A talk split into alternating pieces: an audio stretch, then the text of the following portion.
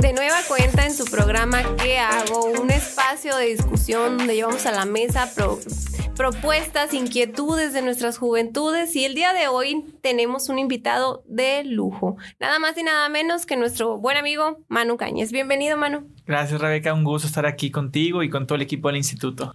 Te adelanto que este programa se llama ¿Qué hago? porque llevamos a la mesa problemáticas de nuestras juventudes, intenciones, proyectos, de pronto temas tabús que, que no se anima mucha gente a decir y nosotros los desmenuzamos así que como el pollo. la intención es que conozcan también a jóvenes que estén haciendo cambios, que estén incidiendo, que puedan ser ejemplos positivos para nuestras nuevas generaciones. De pronto nos encontramos con jóvenes que no han decidido qué es lo que quieren hacer o qué posibilidades hay, qué paleta de oportunidades hay y por ello llevamos siempre a la mesa a personas que como tú con su ejemplo han trabajado, han construido y a temprana edad están dando de qué hablar. Cuéntanos, Manu, ¿Dónde estás trabajando? Bueno, otra vez muchas gracias por la invitación, Rebeca. Es un gusto para mí estar aquí y actualmente tengo la fortuna y la, oportunidad de estar, gracias a nuestro gobernador, de estar ahí encabezando el Instituto de Becas y Crédito Educativo. Eh, lo ha mencionado nuestro gobernador muchas veces, es uno de sus programas estelares de esta administración y bueno, muy contento por la confianza y oportunidad de estar ahí. Antes de adentrarnos más o menos en, en esto, me gustaría que nos compartieras así al, tiempo que tú quieras. ¿Quién es Manu Cañez? Bueno, eh, Manu Cañez, soy originario de aquí, de Hermosillo, Sonora, orgullosamente. De la H. De la H. Eh, yo me crié en casa de mis abuelas, tanto maternas como paternas, una en la colonia San Benito y otra en la colonia Valderrama. Mi niñez, mis recuerdos, mis amigos, todo se remonta a estas dos colonias y yo me siento originario y oriundo de la Valderrama. Si bien es cierto, yo no viví ahí, pero bueno, ahí es donde pasé mucho tiempo. Eh, soy producto también, como se dice, de la educación pública de este país. Toda mi formación la he hecho en escuela pública, orgullosamente también. Soy graduado de la Universidad de Sonora en Derecho. Eh, tuve oportunidad de estudiar una maestría en la Universidad de Buenos Aires en Relaciones Internacionales, pública también. Y bueno, siempre con la inquietud de poder participar, de hacer, de ser parte del cambio, de involucrarme en temas políticos, es algo que siempre me ha apasionado, me ha gustado. Política refiriéndome a aquello que afecta la vida de todos nosotros, ¿no? Aunque le queramos sacar la vuelta, está en todas partes. y bueno, yo creo que la mejor manera de poder ayudar a más gente es ocupando un espacio eh, donde puedas apoyar a, gente y esto se logra en el sector eh, público, al menos a mí siempre es lo que me ha llamado la atención y bueno, tengo la fortuna ahora de, estar acompañando al gobernador desde el Instituto de Becas. Fíjate que, que importante lo que mencionas, yo recuerdo un maestro por cierto, también de la Valderrama, ahí en el Cobash, que nos decía que alguien lo tenía que hacer, porque perdían la participación, pedían que de pronto los jóvenes dijeran lo que querían y nadie levantaba la voz. Entonces, un maestro nos decía, alguien lo tiene que hacer. Y si no lo hacen ustedes, alguien va a venir a hacerlo por ustedes y no les va a gustar. Y me quedé con esa enseñanza de vida y ahora que lo dices, es totalmente cierto. Qué, qué gusto saber que también pudimos ser vecinos. sí. y, y que hay tantas cosas en común. Pero Manu, ¿cómo comienzas? ¿Cuál fue tu primer paso en la función pública? Bueno, yo comienzo, y esto es bien importante, justo lo, platicaba hoy más temprano ahí en, una invitación que tuve, eh, la participación de los jóvenes. Eso es fundamental porque, como bien comentas, después uno, ¿quién está a cargo o asumiendo las, las responsabilidades? Queremos dejarle la mano en manos de quién sabe quién las responsabilidades o queremos nosotros ser parte de... Eh, yo llevo a política por una invitación que me hace un amigo hace algunos años a asistir a una reunión. Así es como yo llego a la política sin, sin pensarlo, siempre con la espinita, pero pero nunca teniendo un acercamiento. Y bueno, de ahí me, me enrolo en diferentes actividades de juveniles, eh, participando en diferentes actividades, hasta ya que tuve la oportunidad de, de estar de lleno en, en algunas posiciones. Ahí mi experiencia, digamos, ya real y formativa fue en la administración anterior municipal, cuando fue la alcaldesa Celia López, que quien con mucha generosidad me, me da la oportunidad y el espacio de ocupar una responsabilidad dentro de su gobierno. Y bueno, desde entonces me ha tocado estar por acá. Eh, actualmente soy regidor con licencia también. Me tocó estar casi un año y medio en el Cabildo antes de, de recibir la, la invitación y la participación de, de, los jóvenes en la política fundamentalmente es clave, pues es clave porque si realmente queremos generar un cambio, ser parte de, pues no podemos dejar las cosas en manos de otras personas, o al menos yo así soy, ¿no? Creo que a lo mejor coincidimos, si algo se tiene que hacer, pues hagámoslo nosotros, ¿no? Esa es, esa es la visión y el ánimo y por lo que participo yo en política. Qué, qué historia. Manu, ¿nos quieres compartir al aire cuántos años tienes? Eh, sí, sí, sin ningún problema. Eh, me veo joven, no estoy tanto. Rebeca, pues tengo 37 años. 37 años, pero con mucha experiencia también. no, realmente estás joven. Decimos nosotros que, que de pronto es la segunda juventud, pero todavía estamos en, en proceso de formación porque todos los días se, se aprende algo nuevo, todos los días nos llenamos de herramientas. Y el día de hoy, la invitación en específico es porque queremos poner a jóvenes ejemplo, no importa, treintañeros, bien recibidos, que compartan con nuestras juventudes, nuestra audiencia, eh, algunos tips, porque podemos decir con orgullo que eres un caso de éxito y que de pronto no naciste en una cuna de oro, como, mucha gente podría pensar. Eres una, una persona que ha vivido, así como dice nuestro gobernador, por las oportunidades y las posibilidades de, de una escuela pública y eso abre el panorama a las nuevas generaciones que dicen, bueno, tal vez a mí también se me puedan abrir esas puertas, pero si me preparo. Y bien, nos vamos a ir al tema porque nada más tenemos 30 minutitos y queremos que nuestros jóvenes sepan qué es becas y crédito educativo. Bueno, becas y crédito educativo, yo lo describiría el programa como el programa estelar de nuestro gobernador, eh, un pilar de la transformación educativa que se está llevando a cabo y un compromiso, un legado que nuestro gobernador va a dejar al, al final de, de su administración. Eh, el programa de becas es la oportunidad de cambiarle la vida a miles de jóvenes en el estado para que continúen sus estudios. El objetivo del programa de becas es, uno, que los estudiantes no abandonen sus estudios por un motivo o una causa económica y dos, que puedan con este apoyo terminar con sus estudios. Y tenemos buenas noticias porque lo anunció nuestro gobernador. Eh, según los indicadores, la deserción escolar bajó un 5% este, este año. Y es una noticia extraordinaria. 5% a lo mejor decimos, bueno, es poco. Estamos hablando de 26 mil estudiantes en el estado que continuaron con sus estudios, cuando anteriormente lo probable era que, que, no lo hicieran. Y bueno, el Instituto de Becas, la verdad es que es una institución sumamente noble. Eh, tenemos la posibilidad de ayudar a miles de jóvenes, niñas, niños, estudiantes de primaria, secundaria, universidad de, de todo el estado, eh, que trabajamos de la mano de las entidades educativas, de los padres de familia y también mencionar lo que estoy muy agradecido con el secretario de Educación, con nuestro secretario Aaron Grajeda, porque siempre me ha apoyado, siempre ha apoyado al instituto y bueno, este es un trabajo en, en, equipo, no se hace solo, a mí me toca encabezar los esfuerzos desde el instituto, pero sin lugar a dudas el instituto es una institución sumamente noble que cuenta con la o la oportunidad de transformar la vida a miles de jóvenes. Muy bien, Manu. Ahora vamos a, a la carnita de esto porque nos hicieron llegar unas preguntas referente a este tema. Primero, rango de edad y apoyos. Ok. Eh, actualmente las convocatorias, porque los apoyos que otorga el instituto es a través de, de convocatorias, van en el sector público de primaria y secundaria. Hay una convocatoria para educación básica, que estamos hablando que es un apoyo único por ciclo escolar de dos mil pesos. Lo dice nuestro gobernador. No resolvemos el tema económico, pero ayudamos. Pues no, es importante. Y sobre todo mencionar lo que antes no existía este apoyo o si había sumamente limitado. Y también hay apoyo para universidades públicas, que las universidades públicas es el programa estelar que actualmente tiene el instituto. Este año son solo 380 millones de pesos para becas de universitarios de universidad pública, 612 millones en total en los diferentes programas y también hay convocatorias para estudiantes de educación privada, desde preescolar hasta licenciatura, maestría.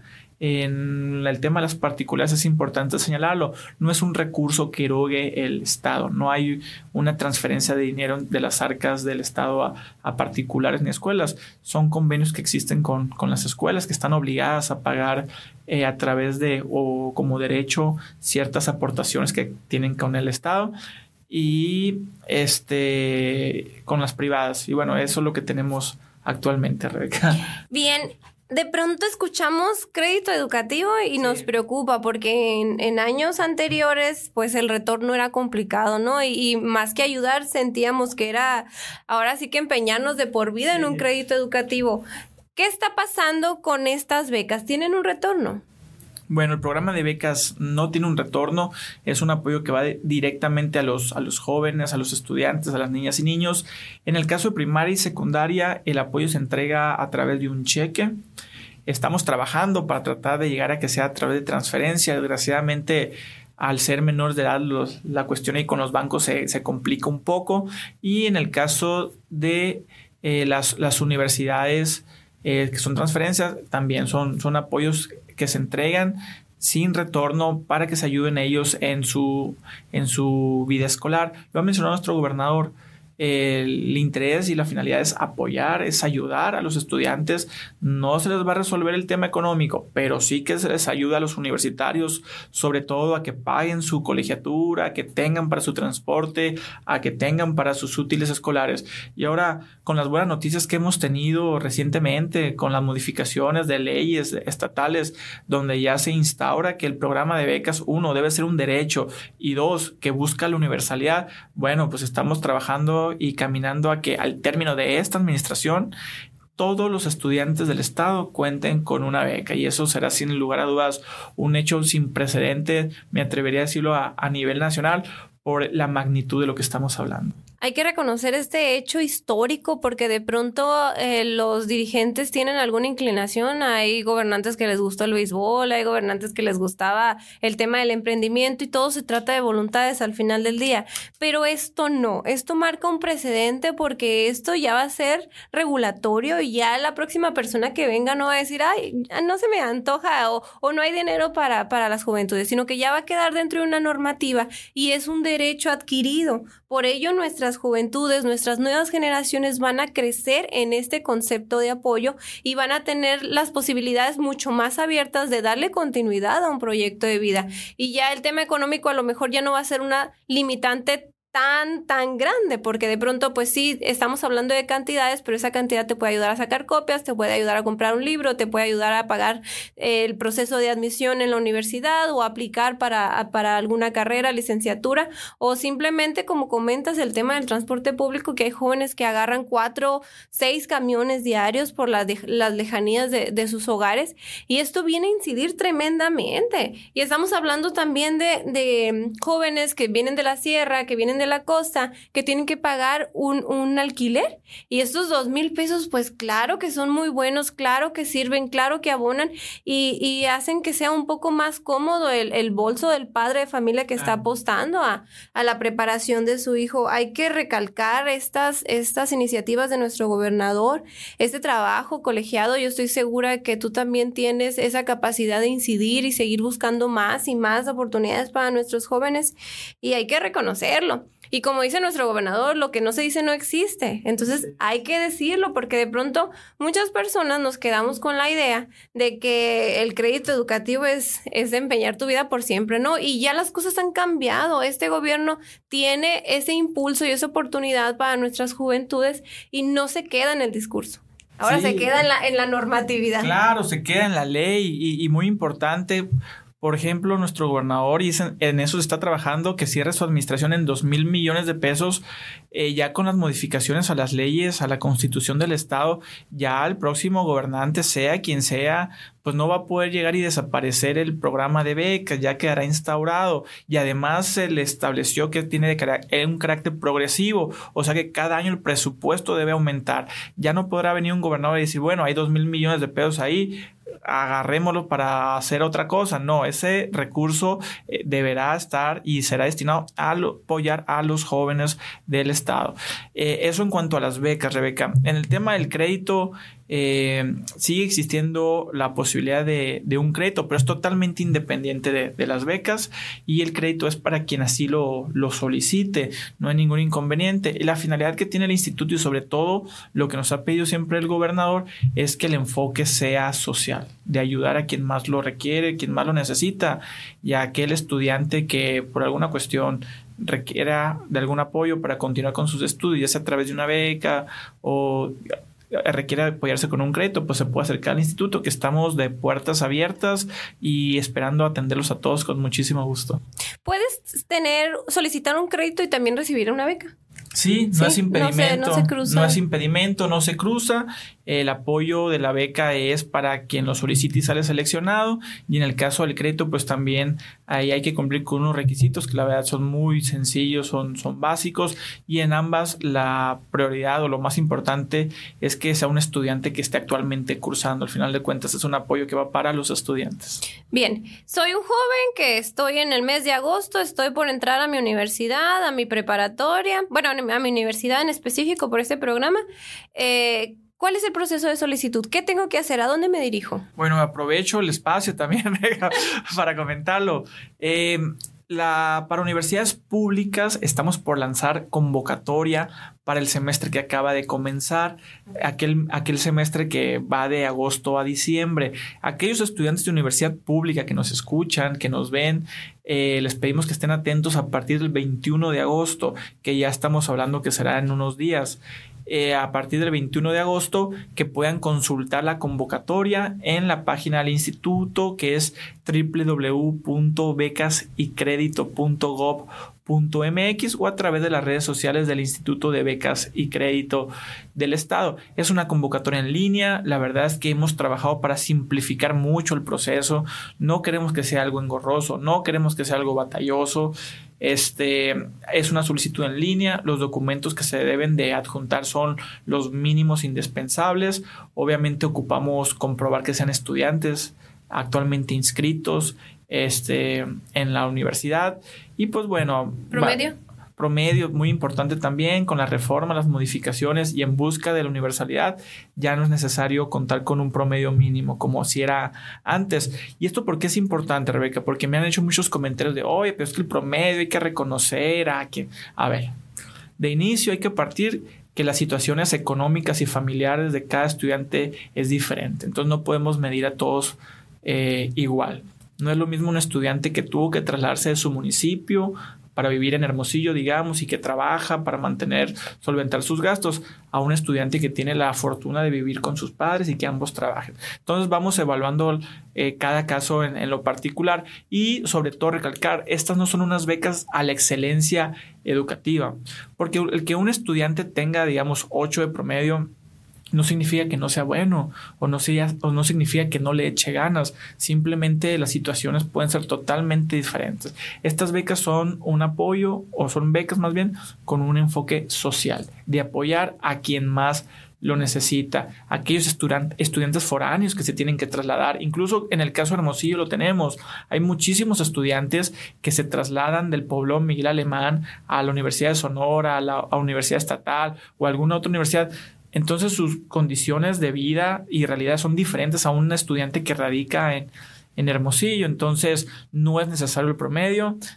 todo, esto lo quise con, Atención eh, con eso. Para reforzarlo y pues el compromiso es que todos puedan contar con, con una beca no, eh, vamos en la ruta presupuestal, que no es tema, que no es tema sencillo, pero bueno, estamos con la seguridad de que lo vamos a lograr.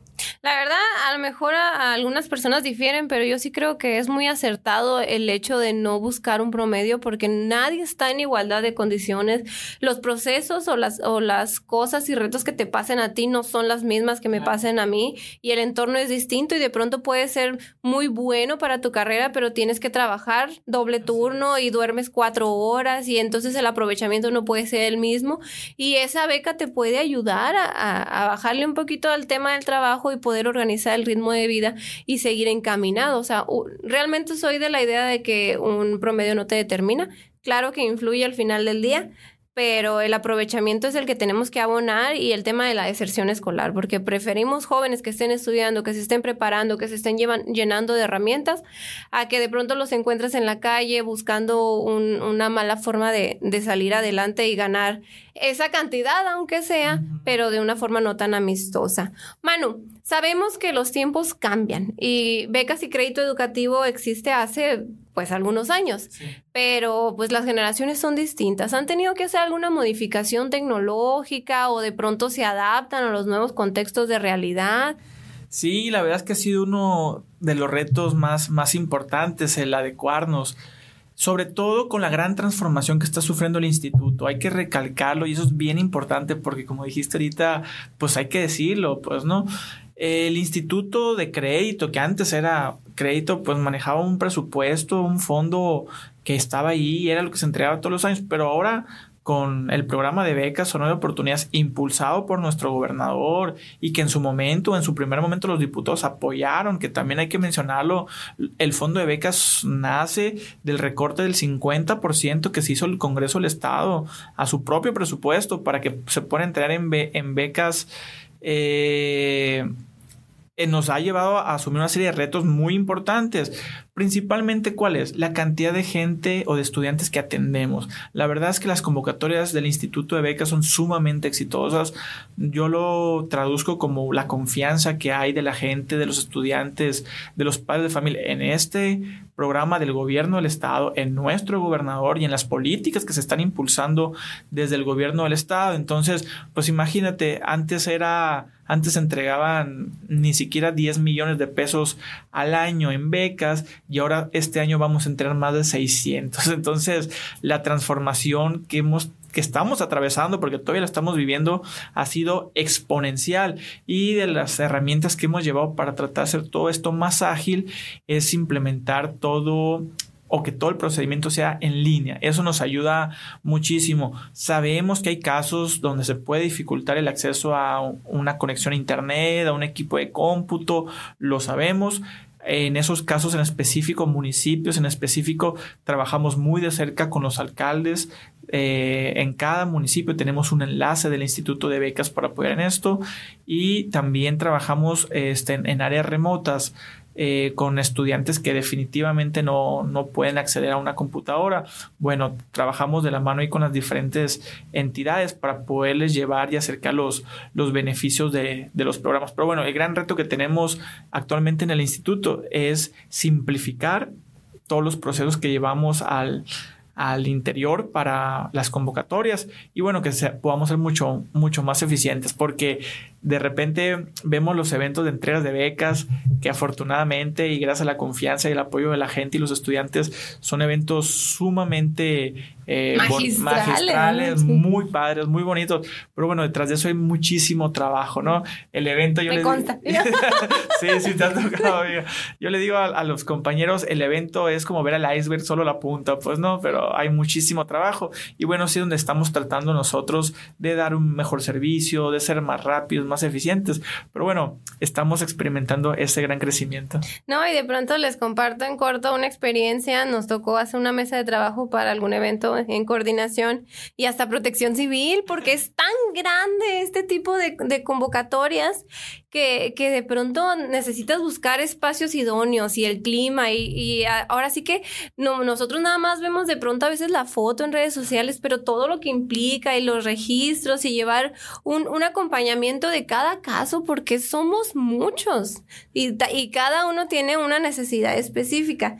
Nos encantaría, Manu, que nos contaras algún caso de éxito, un ejemplo por ahí que te haya sacudido, que digas, bueno, este joven, esta joven ya estaba a punto de desertar o no estaba estudiando y a través de este tipo de, apoyos, pues ya su vida cambió. Sí, sí, sí.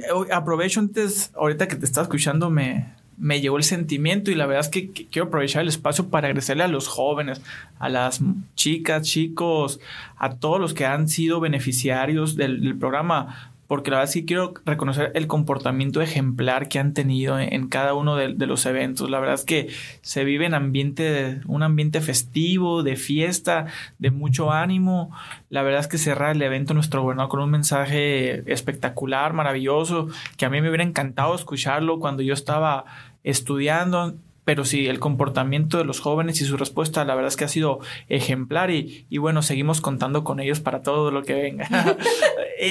ejemplos, la verdad es que hay muchos, podría mencionar eh, muchos, pero puntualmente y por ser lo que tengo más cerca y a la mano, te platico un caso de una estudiante del poblado Miguel Alemán, que ella todos los días se traslada a la Universidad de, de Sonora para poder continuar con sus estudios. Los padres son jornaleros, eh, un trabajo honrado, honesto, eh, pero con una situación familiar complicada. Y bueno, es gracias a la, a la beca son oportunidades que ella ha podido solventar sus gastos de transporte, de útiles escolares y que ha podido pagar también su, su inscripción en, en la Unison. Que como dice nuestro gobernador, no resolvemos el tema económico, pero se ayuda y bastante. Y lo más importante y la gran diferencia es que los jóvenes puedan continuar con sus estudios. Eso es la, la gran diferencia, que podamos seguir formando profesionistas y me voy a meter otro tema, pero que creo que es relevante, y cada vez encaminados más a la visión y a los programas y grandes proyectos que se están detonando en, en nuestro estado, como es el programa Sonora de Energías Renovables, que está generando un boom en diferentes áreas. Se está haciendo un gran trabajo ahí desde la Secretaría de Economía, desde Codeso, impulsando principalmente ahí Francisco Acuña todos estos proyectos y obviamente con la visión de nuestro gobernador, pero abre una rama maravillosa de oportunidades en cuanto a tecnologías, eh, semiconductores, electromovilidad, etcétera. Entonces, bueno, necesitamos en primer lugar que los estudiantes estén bien preparados y dos, que el siguiente reto es incorporarlos al mercado laboral, pero un mercado laboral que no se aproveche de ellos, un mercado laboral que realmente les permita a ellos tener una vida digna y desarrollarse en todos los aspectos. Qué maravilloso, de verdad, a veces de pronto uno parece que está siempre hablando de nuestro gobernador. Pero es que es algo sin precedentes y, y acuerpar a nuestros jóvenes en, en esta etapa de, de, la vida tan determinante es vital. El Instituto Sonorense de la Juventud contaba antes con el apoyo de cinco casas de estudiantes. Eh, hoy en día vamos por la treceava y estamos en la generación de la número 14, pero para etnias para etnias, eh, en específico aquí en Hermosillo va a ser para, para la comunidad Comcac. Y eso no se ha, no se ha visto en ningún lado. Lo he, lo he platicado con titulares de juventud del, resto del país y en efecto, o no apoyan a las casas de estudiantes, o son entes apartes, o pensar en una casa para, para un joven perteneciente a alguna etnia, pues ni pensarlo. Y hoy más que nunca nuestro gobernador está abriendo estas puertas. Entonces imagínate tener la oportunidad de vivir en una casa del estudiante donde dignamente puedas contar con tus tres alimentos, tu hospedaje, herramientas tecnológicas como las computadoras, el internet, etc. Y todavía eh, una beca de dos mil pesos que te ayude a, los traslados a tu institución. Sí, porque en el caso de las universidades y en el caso de los estudiantes que eh, son de alguna comunidad originaria, nación originaria, ellos cuentan con el apoyo de la beca y acceden. La beca de universidades va de los mil pesos, mil quinientos hasta los dos mil pesos. Y en el caso de, de los estudiantes que pertenecen a una comunidad originaria, el apoyo es de dos mil pesos mensuales. Entonces, como, como, como bien señalas, está el apoyo a la casa de los estudiantes que nunca se había visto de esa manera. Digo, en dos años ya estamos hablando que casi se quintuplicó el, el número de casas de los estudiantes. Y aparte a cada uno de esos estudiantes, la oportunidad de que cuenten con una beca. Bueno, yo creo que se, está trabajando en, en la dirección eh, adecuada y qué mejor. Ah, y tenemos, por presumir, si es por presumir, la primera casa del estudiante solo para mujeres. Ah, Eso es sin precedentes, maravilloso. La verdad que hay, hay, que cacaraquearlo. Ya le robé la palabra a nuestro gobernador, pero luego se la devuelvo. A ver, Manu, becas y crédito educativo. Eh, ofrece becas sin retorno. También tiene la plusvalía del crédito en, en, otro tipo de contextos. Este 21 de agosto se abre la convocatoria para Universidad de Sierra para universidades públicas y vamos a cerrar el 3 de septiembre. Ok, o sea, tienen sus 10, 12 días sí, ahí. Son, son, son prácticamente dos semanas, son, sí, son dos semanas completas las que las tienen. La verdad es que la respuesta ha sido extraordinaria. En la convocatoria pasada tuvimos 40 mil solicitudes en todo el estado. Eh, desgraciadamente y por cuestión eh, presupuestal solo pudimos otorgar 24.900 becas. En esta nueva convocatoria entregaremos un poco más de 25.000 becas para cerrar el año con 50.000. Digo, un número nada eh, despreciable y nada, nada menor, pero bueno, todavía tenemos muchos retos por, por delante y bueno, invitar a los estudiantes a que participen. Pueden entrar a www.becasycredito.gov.mx en cuanto entren a la página va a ser lo primero que les aparezca la convocatoria o también a través de las redes sociales del instituto que en casi todas estamos como becas y crédito. O también yo eh, a la orden en el instituto. Nos ubicamos en Olivares 128, aquí en la capital, en Hermosillo, Colonia Valle Grande. También tenemos oficina en Ciudad Obregón y también tenemos equipo que nos apoya en Nogales para cualquier duda, aclaración, sugerencia. Incluso si hay algún estudiante, padre de familia que no cuenta con computadora en su casa o se le complica el internet, en el instituto aquí en Hermosillo y en Obregón contamos con un eh, centro de cómputo para que se puedan registrar sin ningún problema y ahí los asesoramos desde el inicio hasta al final, que como te comento es muy sencillo, la verdad. Teniendo los documentos que solicitamos a la mano, llenan la solicitud en 10, 15 minutos máximo. Bien, aquí abajo les vamos a dejar los links de registro, las páginas del instituto y como me comentan, si tienen alguna duda cuando estén llenando el registro, pues pueden acercarse sin, sin ningún problema a ser asesorados con mucho gusto por parte del equipo de Manu Cáñez. Y ya para cerrar, porque de pronto el tiempo se nos fue bien rápido por con tanta información, pero no queríamos pasar este momento, este, este gran escenario a través de un micrófono para que nos cuentes como última pregunta, ¿qué opinas de la participación de los jóvenes en el gabinete del gobernador Alfonso Uras? Bueno, qué buena pregunta y la contesto con, muchísimo gusto, ¿no? En primer lugar, resaltar la visión que ha tenido nuestro gobernador para incorporar a tantos jóvenes en, el gabinete. La verdad es que lo ha mencionado eh, tiene un gabinete paritario no solo en género, no solo en hombres y mujeres, sino también en, jóvenes. Digo, Rebeca Turi es un ejemplo de las nuevas generaciones y los jóvenes destacados que, que acompañan a nuestro gobernador. Entonces, el compromiso de nuestro gobernador con las juventudes en el Estado y su visión de una nueva clase política es totalmente cierta y no alcanza, y no es solo el discurso, sino que en los hechos están a la vista, ¿no? Con tantos jóvenes que participan, tu caso, Paulina Ocaña, Juan González, más otros, el número de jóvenes que, que, están participando en papeles, la verdad, muy, muy, muy relevantes.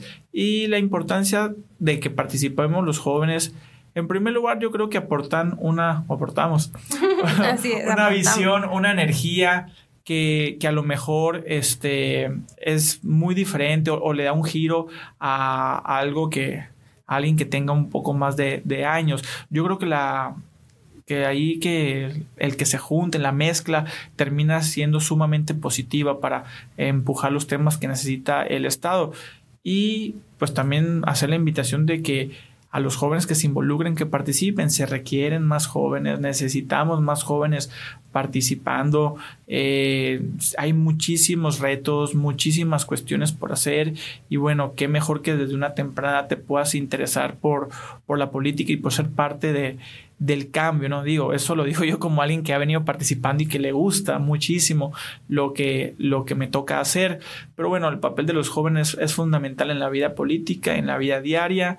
No son la próxima generación, son la generación que ya está. Y pues bueno, ojalá que sigan eh, surgiendo más perfiles, más jóvenes con el compromiso de, de, aportar algo a su estado, a su comunidad, a su comunidad y pues obviamente que seamos todos parte de, del cambio. Así es, muy bien lo mencionas, Manu. De casualidad, ¿tú no participaste en algún premio de la juventud? No, fíjate que no, no tuve ahí la, la oportunidad ni de participar en su momento. Pues fíjate que muchos jóvenes que ya están en la función pública cuerpando a, ese proyecto de Nación han salido del Premio Estatal de la Juventud y aprovechando el espacio, pues comparto con gusto que, por ejemplo, la secretaria de Comunicación Social, eh, Paulino Caña, fue una de las ganadoras en ediciones anteriores del Premio Estatal de la Juventud. Juan González participó en el instituto como, como servidor, entre otros, y aprovechamos este espacio para recordarles que tenemos abierta la convocatoria del Premio Estatal de la Juventud 2023, donde nada más y nada menos tenemos una bolsa de 4.8 millones de pesos. Histórico, porque eh, en comparación con otros estados, pues los premios son de 20, de 5, de 10 mil pesos y se, se galardona a solo 12 jóvenes. En Sonora vamos a premiar a 48 jóvenes con un premio económico en la individual de 100 mil pesos. O sea, de verdad, ni el nacional, el Premio Nacional de la Juventud eh, tiene un monto aproximado de 2 millones de pesos. Imagínate, en total. Estamos hablando de verdad, de nueva cuenta, y lo reitero, del apoyo de nuestro gobernador hacia los jóvenes, y por eso hay que cacaraquearlo. No es por presumir, pero también me tocó ser galardonada en el 2017, creo, y nos dieron 20 mil pesitos. Imagínense cómo ha incrementado es. No, claro, y como dices, no solo palabras, ahí están los hechos, ¿no? Una bolsa histórica, ahorita que me dices la cantidad, pues la verdad que es un presupuesto muy, muy importante y sobre todo que va a manos de jóvenes destacados, de jóvenes que están haciendo algo y pues el apoyo a ellos es, fundamental. Así que te felicito también, Rebeca, que, que ha sido trabajo, gestión tuya aquí desde el instituto y pues bueno, qué padre que pueda ser así. Manu, lamentablemente ya llevamos más de media hora y no lo sentimos y vamos a tener que, que, concluir con el programa con mucha información muy gratificante para los jóvenes que nos escuchan, para los padres de familia que están interesados en el saber el cómo puede aplicar mi hijo ¿Cómo puedo acompañar a, mi hijo, a mi familiar, a mi amigo en, en, su proyecto de vida? Y qué mejor que a través de una beca que brinda el gobierno del estado o, si es el caso y la necesidad, un crédito. Para eso está el Instituto de Becas y Crédito Educativo y su amigo, me atrevo a compartírselos, Manu Cáñez. Muchas gracias, Rebeca. Un gusto. Pues nos despedimos, no sin antes poner en jaque a nuestro invitado y que nos dé una frase motivacional para cerrar el programa. ah, que eso sí fue de imprevisto, pero una frase que me gusta mucho a mí es aquella que dice que es difícil vencer a quien nunca se rinde. Entonces, pues invitar a todos los jóvenes a, a que nunca se rindan, a que trabajen duro y también cierro con otra que dice trabaja duro y el universo conspirará a tu favor y es, y es así. Y es así, sí funciona y somos testigos de ello. Muchas gracias Manu, hasta la próxima.